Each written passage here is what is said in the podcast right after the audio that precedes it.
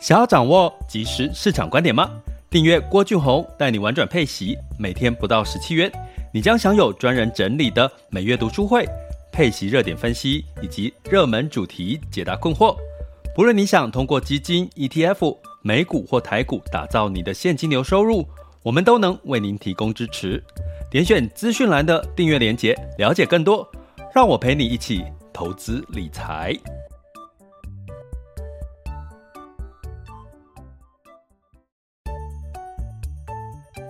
想要掌握即时市场观点吗？订阅郭俊宏带你玩转配息，每天不到十七元，你将享有专人整理的每月读书会、配息热点分析以及热门主题解答困惑。不论你想通过基金、ETF、美股或台股打造你的现金流收入，我们都能为您提供支持。点选资讯栏的订阅链接，了解更多。让我陪你一起投资理财。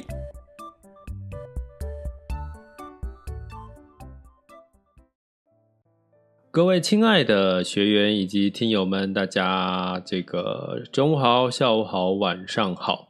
今天呢，来到了二零二二年的六月二十日，好，周一的时间，又是一周的开始了。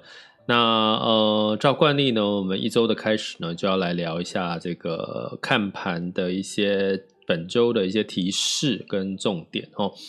那嗯，基本上呢，简单来讲哈。目前在经过这几天，其实专业机构都已经把这个美国经济衰退的这个幅度呢，呃，调高了百分之八十的几率，也就是说百分之八十是美国的经济会硬着陆，哦，就是呃，景气会下滑哈，所以这件事情呢。嗯，就是我们要先放在心上的。那七月份哦，七月份的这个升息在三码也是呃，市场的预期也超过百分之五十以上了哈。所以呢，现在的最近的市场也在消化七月份这个美联储升息的这件事情。那所以呢，基本上七月份的这个升息十三码也在消化的过程。其实到七月份，我们就不用。在过度的担心哈，所以呢，我们有提过六月份的这个整体的市场状况会是比较偏主底的一个情况。那但是呢，我们也在上周有跟各位提醒到说，周期的重要性。你看再多的消息面，还不如看现在的景气周期循环正面临到什么样的现况哈。所以呢，在我讲今天的主题，会提到一些这周要关注关注的数字。或者是美联储的鲍威尔要讲什么？那但是讲那么多，其实会提醒大家，就是把这个焦点放在经济，呃，就是你升息哦，升息其实是比较偏落后指标哦，因为我比如说六月升息已经升过了嘛，它已经发生的事情哈。那通膨也是属于落后指标，因为。已经发生了嘛，对不对？好，这个这个已经发生的事情，那照理说你就是要压抑通膨，压抑通膨，另外一个意思就是不要让景气过热，所以现在反而你要逆向思考，第二层思维哈，我们的学员们，也就是你要开始看到的经济数据应该不要太好，反而是好事。诶，你有没有觉得？诶，怎么跟？我现在看媒体都，你都会怎么样？你会觉得现在希望去找一些好消息、利多的消息，诶，反而不是哦。这一周开始，我们要开始找一些不要太好、不要太好。所以，我们等下讲公布经相关的数据，这一周要公布的，我们会期望它不要太好。就好像我在上周有跟各位提过，如果现在。这个美联储都已经坚决的要这个对抗通膨了，那油价怎么还会让它一直往上走？所以呢，基本上你油价就不要太高，好，所以你会看到在等一下我们讲，好，这个上周的数据，油价其实是跌了五到六个 percent 左右，哈，所以你会发现呢，其实有很多的逻辑都落在跟周期。的变化决策有关系。那我们一直讲美国的景气的变化代表的是什么？就是美国啊，所以我们不是说全球都是这样哦，因为各个区域都已经出现不同的景气循环的变化，比如说，呃，我们有提到美国是三月开始，台湾六月就进入到景气循环升息嘛，我们又升息了哈，景气循环的一个状况。日本，哎，日本没有升息哦，持续的在维持低利率，所以它的数据 PNI 相关的数据要好哦，要好才代表它维持。货币宽松是有有效的哦，所以，我们这一周开始要请各位的学员或者是听友们，麻烦进入到第二层思维。如果不知道什么是第二层思维，就可以哈，你又没有时间去读书哈。这个第二层思维其实是这个马克思哈他提到的这个投资最重要的事里面这本书里面提到的开宗明义第一章的观念。那如果你不想买书，就去 图书馆。哎，我不知道大家有没有这个习惯，就是跑去图书馆借书。我跟各位讲，我很喜欢去图书馆借书，或者是看杂志。齁，那可是要有找到一个。很棒的图书馆，我觉得这也是我觉得很重要的事情齁。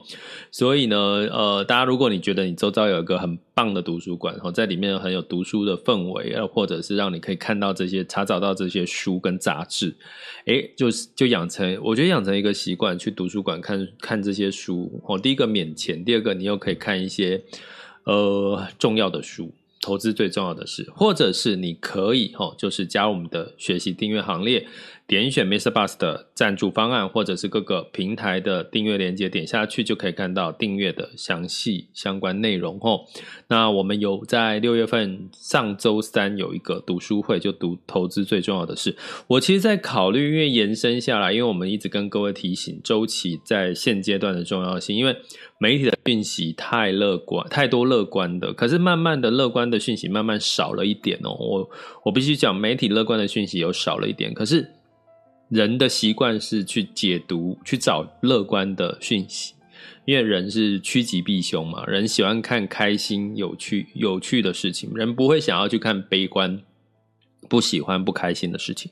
所以你看媒体很容易看，一直把焦点放在乐观的情绪。所以在这周，我还是要提醒大家，把你的焦点回到景气周期循环这件事情。周期循环就是在衰退，好不好？已经有百分之八十的机构都已经认为。美国的景气会硬着陆了齁，所以你不要再去找乐观的讯息了，去回头看周期。所以我考虑在七月份的学员读书会，我们要不要来读一下这个周期这本书？哦，马克马斯这个马克思的这个另外一本哦，这个 Howard Marks 的这个另外一本书《周期》这本书齁。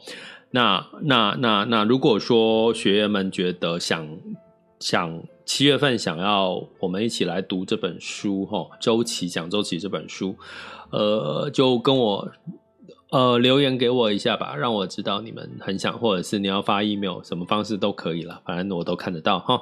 好，所以呢，我们今天本周操盘的重点，好，重点就是什么呢？我自己写过了哈，然后我要 再回头看一下我的小抄，嗯。本周的看盘重点是什么呢？嗯，就是美联储的鲍尔的谈话了哈，还有一些六月份的相关数据哈，还有看周期、看资金流向。好，那我们就开始本周的这个看盘重点。因为联准会的主席呢，鲍尔他要在周三跟周四，他要到参众两院去作证哦，有点像是被质询那种概念哦。所以呢，基本上他一定会讲话嘛。被质询一定要被讲话哦。我觉得最近看这个美国的媒体对财政部长叶伦啊，跟这些相关的这个官员哦，讲话都不太不是那么客气耶。我看最近看那个呃呃，大家有兴趣，我建议也可以看一个叫做《文茜世界周报》哦。我不知道大家有没有看《文茜世界周报》，它会揭露很多这个。原文的新闻，我觉得是可以让你得到一些比较不同于现在一般媒体的一些看法哈。那它里面就是有有一一一堆，就是媒体在问，比如说媒体在问这个财政部长叶伦说：“哎，你对接下来通膨的看法，你有没有觉得你当初判断是错误了？”我播一段你之前在三月份讲过的谈话，然后他就把叶伦那个他在三月份讲说啊，短通膨是短期的啦，啊，通膨不会造成太大的经济的影响，然后就逼问这个财政部长叶伦说：“你觉不觉得你当初是看错了？”哦，我觉得这个叶伦财政部长叶伦也很大方，他就说：“对，我那个时候的确，我觉得我看错。”哦，这样子的一个互动沟通，我觉得很棒诶。我其实还蛮喜，因为因为你就是三月份就是。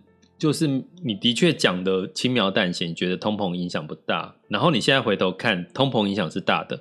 然后呢，你在升息相关的决策你就没有做出动作嘛？那造成这个股市持续波动到现在，所以就媒体就这样去质疑他吼。那他也大方的在媒体公开承认他看错了，在三月份的时候，哎。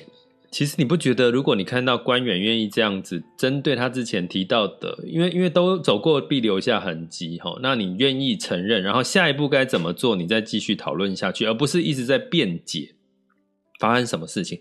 我觉得这就是一个很好的一种哦，这个沟通模式哦。不管是从呃政府的角度，其实我们人也是一样哦。你要跟人家沟通，有时候为什么我们常说投资里面有一个很重要的精神，就是。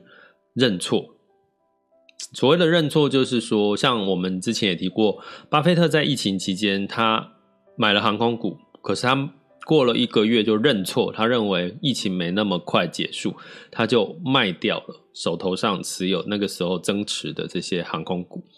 认错，认错为什么很重要？当你认错，人家你就不会纠结在那个错误的事情，然后你会把焦点放在那我接下来。该怎么做？就是我现在好啦好啦，我承认我做错了。那我们接下来该怎么做？这个才会让你的投资或者是你的人生继续往下走下去。哎，你有没有觉得？哎呦，我怎么讲一讲都可以讲到人生的道理？投资，可是我跟你讲，真的。投资就是一种行为，因为你买跟卖是人在投资，不是机器在买卖，所以你所有的投资行为市场，你就是用人的心理性格去看，你大概可以看出一些端倪哈。所以一样，你的投资过去常常会不认错，或者是。你就摆着不管了，是不是？亏损就摆着不管，所以你就会一直把这件事情放在那边。可是，当你一旦你发现这件事情，你上车的理由已经不再是你上车的理由，你该下车了。你下车，你就就代表什么？你认错嘛？这件事情我可能判断错误了，或者是事情就没有照我们的预期的节奏走，所以我下一步该怎么做？你就会把焦点。放在你下一步该怎么做，焦点就会放在我下一个投资机会在哪里。吼，这个其实是我一直在跟学员以及跟各位听友们一直在沟通的一个很重要的一个投资心理的一个行为跟观念。当然，这样子的投资行为、行为、行为跟心理的观念，其实都在我们的高阶课里面有深度的去琢磨，怎么去演练这件事情，怎么去把这个投资行为变成你自己的。哦，就是有一个有一个步骤跟细节可以去自己去去练习的哦。那在高阶课，希望七月份有机会开高阶课哦。那有兴趣的话，到我们网校 school 点 happy to be rich dot com 来看高阶课的详细内容喽。好，那我们讲到这个哈，就是这个联总会主席鲍尔在周三、周四要讲话嘛哈。那估计哈，你就有一个心态准备，就是。七月份升再升息三码的几率是非常非常的高，超过百分之五十以上了，几乎已经算笃定了。我觉得啊，我们从 Fed Watch 的数据，所以我们今天呃学员上我们上架的课会提到 Fed Watch 的最新数据，那就是最就是很高了啦。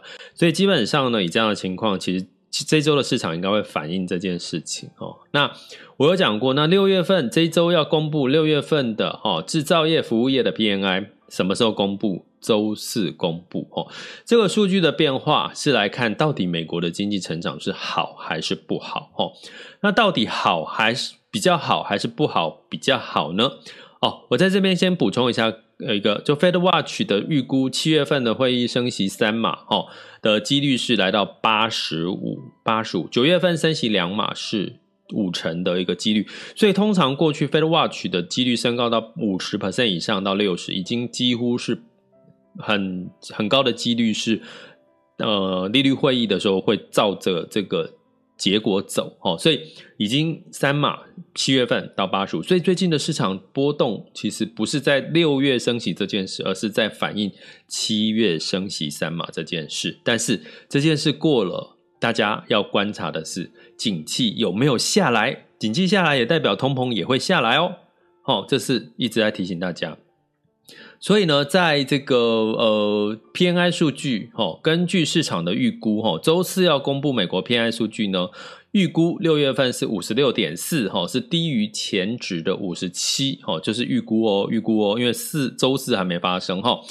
你要低，好不好？要低，其实代表说，哦，我们景气有稍微趋缓呢，通膨的压力其实也会稍微下降下来，哈。那另外呢，服务业的 PNI 呢，呃，预估是六月份是五十三点六了，哈，会略高于之前的五十三点四。如果呢，这个 PNI 的数据都是略低于预期，诶，那可能市场就会觉得说。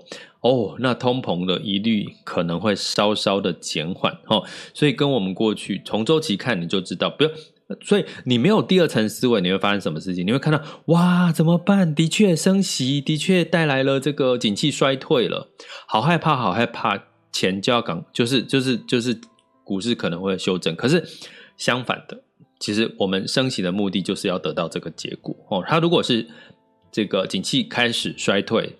偏偏不好，往下降，诶，反而是好事，代表它的升息所是有带来的效果，吼，你要这样的思维。那另外呢，也公布也会公布，吼，周四也会公布初领失业救济金的人数，吼，那市场预估是大概下滑了二十二点五万，吼，就初领失业救济金，吼，低于吼之前是二十二点九，吼，低低于之前，也就是说，诶，如果我初领失业救济金的人又减少了，不是就代表？就业市场还是很强劲，还是很缺工，所以薪资就涨，成长幅度就压不下来，所以不是太好的事情。所以希望这些相关的领先指标 PNI、初领失业救济金都不要太好，这是我们这周要观察的。我已经提醒大家，如果听你听不懂，拜托来上课，好不好？听得懂，拍拍手，代表你已经有第二层思维了。听不懂。来上课，好吧？那基本上还有呢，这周五会公布一个密西根消费者信心指数，六月份的哈。那之前这个密西根消费者信心指数其实是往下掉的哈，掉到历史新低了哈。所以基本上呢，其实掉现在掉是正常的，现在。相关的数据往下掉是正常，因为景气要衰退啊，衰退才会货币宽松才呃货币紧缩才会得到舒缓哈。那另外呢，我们再来看哈，接下来还有本周还有什么呢？就是相关的央行也要公布了哈，相相关的这个利率决策会议、货币会议，台湾好。这个本周抱歉更正，上周是台湾、英国、日本哦宣布它的利率政策，这一周是菲律宾、印尼、挪威、土耳其、墨西哥这些新兴市场的央行来。呃，公布它的利率政策哈，那估计呢，这些利率政策也可能会因为通膨，反而在让这些相关的哦，这些新市场有机会再升息的机会哈，所以呢，这个是我们这周要看的哈。不过你可以看到的这样的一个这个慢慢慢的美国升息到了一个顶点的时候，那呃，亚洲新兴市场也都持续的升息，反而慢慢的。出现美国景气衰退，反而新兴市场的这个机会反而会出现哦，所以这是我们后续六月下半场跟七月要关注的一个事情。所以我们这一周首次重点要关注的是这个中国 A 股的市场，那后续就要慢慢来看一些焦点，把美国台股放到。新兴市场这个角度，哈，这个原因就是跟周期仍然是有关系，哈，所以呢，这个是我们在这周要去观察的相关的数据。那另外呢，在资金流向的部分，哈，资金流向的部分呢，很有趣。我们从资金的流向可以看出，市场还是偏乐观，市场在资金方面还是偏乐观。比如说，股票整体的股票持续。买超，那另外呢，呃，买超最多、比较明显的国家就是美国哦。大家知道美国跌深嘛，哈。另外一个买超的国家是中国哦，美国跟中国是两大买超的资金流入国家。欧洲是卖出哦，欧洲持续卖出哈，因为整体来看的话哈，美国已经有点跌升哈，但是从这边我为什么跟各位讲说，其实还是这个市场还是对于整体的市场有点乐观，因为资金流入美国。哦，在逢低买进，逢低买进就是代表它对于这个美国的期待反弹的这个力道。哦，那另外呢，债市反而是全面的流出哦，包含本来是美国非投资等级债是买超哦流入，可是呢，在上周也。转为卖超哈，那原因是什么？就是升息，升息还没有到顶哦。本来我们一般市场认为说升息十一码差不多了，诶，现在是要升息到十三码，可是十三码会不会到顶？我们希望到顶。观察什么？油价、原物料的价格，好吗？还有景气的相关数据，我们往下降。好，所以目前债券持续流出。股票持续流入，你可以很明显的知道，是现在市场还是比较偏乐观，而且是担心这个利率升息所带来利差上面的一些影响在市哦。那在产业的部分呢，科技股是买超哦，一样嘛，我说偏乐观，原物料连三周持续买超，所以代表市场认为。到底这个美国升息这件事情能不能把通膨压抑下来？哈，他们还是一个问号。哈，呃，毕竟我们之前有一集 podcast 跟各位聊过了，升息是在控制压抑这个所谓的需求端的这个呃需求。那现在的通膨是来自于供给端造成大量的，比如说呃这个供给减少，哦，这个中断这些问题，哈。所以相对来讲，这中间能不能取得平衡，我觉得是接下来。下半场很重要的一个关键。那除了科技、原物料买超，金融类股卖超，哈，这个呃连续的一个卖超了哈。所以呢，为什么呢？其实，在升息的一个循环，在金银行类股其实是有一定的获利空间。可是呢，相对于在对比去年是金融股高基期哈，所以金融股的这个相对的这个呃持股可能比较偏中立了哈。下半场可能开始偏比较中立，但是它不是说。它是一个不好的标的，哈，或者是它会这个大幅修正的这个金融产业，因为它毕竟升息对它是有利的题材，本业可是对它的业外收入可能就呃相对来讲就没有太好，今年就业外收入不会有太太多的海外投资的表现，哈，所以呢，呃，相抵之下，哈，可能金融股会是一个比较偏中立持平的一个看法，哈，所以呢，科技。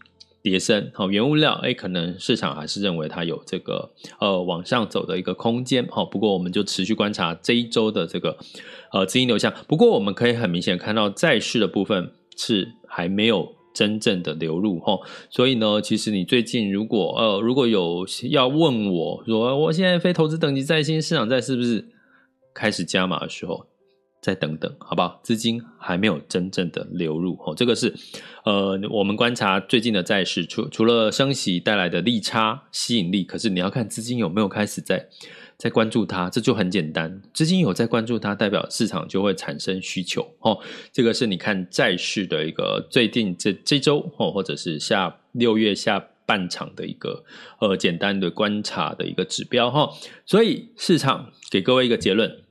现在市场的投资人还是偏乐观，可是你从周期、从景气、从美联储的说法，都已经在在告诉你，它要升息十三码，七月份会再升三码的机会高。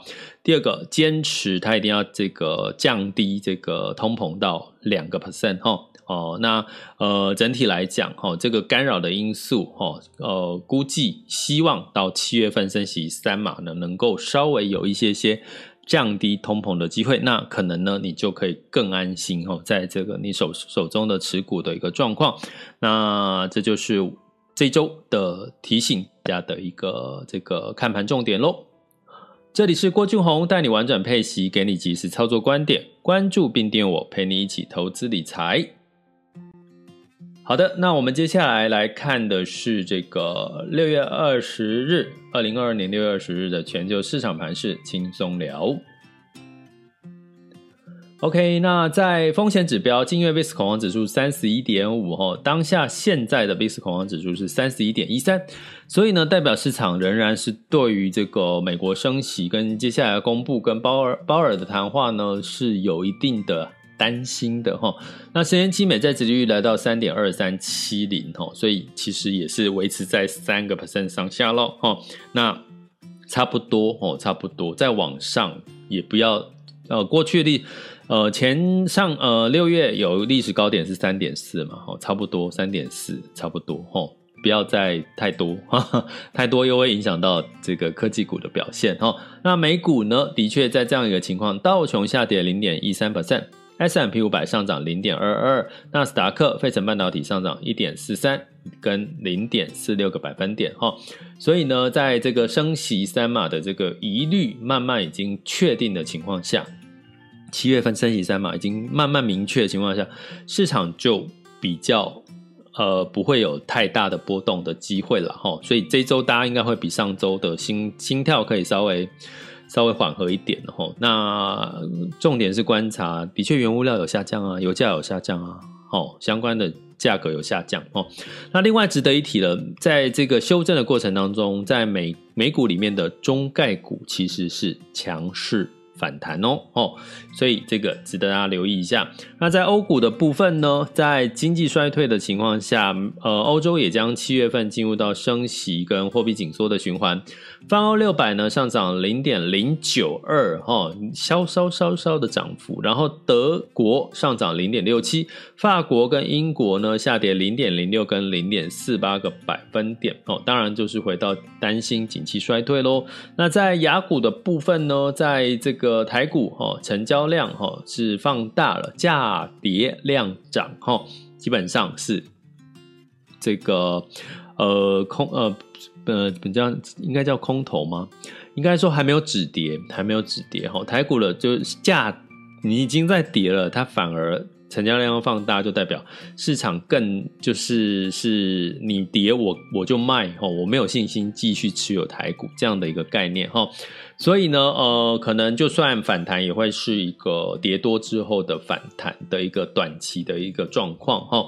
那我们大家来看一下最新的台股资讯。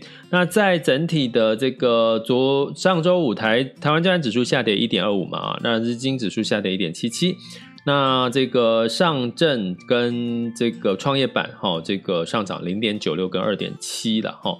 啊，香港恒生在这个上周五也是上涨一个 percent 到两个 percent 哦。香港科技，那我们来看一下目前的周一的一个情况哈。那周一呢，其实今天的台股哦，现在时间是十二点二十七分。仍然受到台积电的这个呃影响哈，台积电已经跌破了五百元大关，来到了四百九十八块钱哈。那所以目前台湾加权指数呢是来到一万五千四百九十六哈，那就是来到了零下跌零点九二 percent 哈。那柜买指数其实也下跌的幅度蛮高的哈，跌了一点八七个百分点哈。那所以这个是目前我们看到的台股哈，因为价跌量增，其实不是一个看，就就大家千万不要追哦，不要追哈，因为目前看起来整体的技术面，包含基本面周期，台湾台股的周期都是比较偏不利的哈。那同样的这个上证指数。一样来到了先涨后跌哈，那上证是现在目前是三三一七哈，上涨零点零三 percent 哈，深圳是上涨了一点三七 percent，那恒生哈也是先涨后后跌，涨了零点一六 percent，恒生科技指数上下跌了零点四八哈。那在日经指数下跌了一点一九 percent，南韩是下跌了一点九九，新加坡是上涨零点零七哈，所以整体来看还是 A 港股的表现相对是比较，相对其他亚股是比较亮眼的哈。那日经可能大家呃日经指数呢，可能大家要比较担心的是汇率哦，你可能投资了赚了这个价差，有机会赔了汇率的机会哈。那所以这个是目前的亚股的情况。那能源的部分呢，布兰特原油哦是下跌啊，我打错了，是下跌哈。布兰特原油是下跌了五点六 percent，来到一百一十三点一二哈。那所以呢，整体哈的确在升息的这个情况呢，让景气衰退的疑虑越来越明显。所以原油下跌，哎，其实不是坏事哈。在从投资的角度啦，投资的角度不是坏事啦。啊，景气衰退啊，景气衰退你要做什么？拜托。不要过度消费，持有部分现金哦。这个之前都讲过了哦，在这段时间哦，就等待哦，就不要就满手股票哦，就是一个很好的做法。那在这个金价的部分呢，呃，黄金期货是下跌了零点五 percent，来到一千八百四十点六美元哈，因为美元升息嘛，好，美元升息带来美元上涨，哦，金价就哦下跌。美元指数来到一百零四点六三九三，美元兑台币是二十九点七七，那美元兑人民币是六点七零八零哈，美元变。美美元强势了哈，那美元兑日元是一百三十四点九六。那目前最近比较多人在讨论日元，其实我们之前也讲过了，过去有达到一百三十五哈，那过去会引起这个恐慌的这个价位是一百五了哈，一百五十哈。那目前看起来应该呃还没有这样子的一个疑虑发生，但是我们还是要持续关注日元的走向哈啊，日元如果。持续的掉到一百四以上，接近一百五，那可能我们就要把它当回事了哦，因为它可能会影响到全球的经济哈。那我们就持续关注，目前没有，我们不用自己吓自己。好，那这里是郭俊宏，带你玩转配息，给你及时操作观点，关注并订阅我，陪你一起投资理财。我们下集见，拜拜。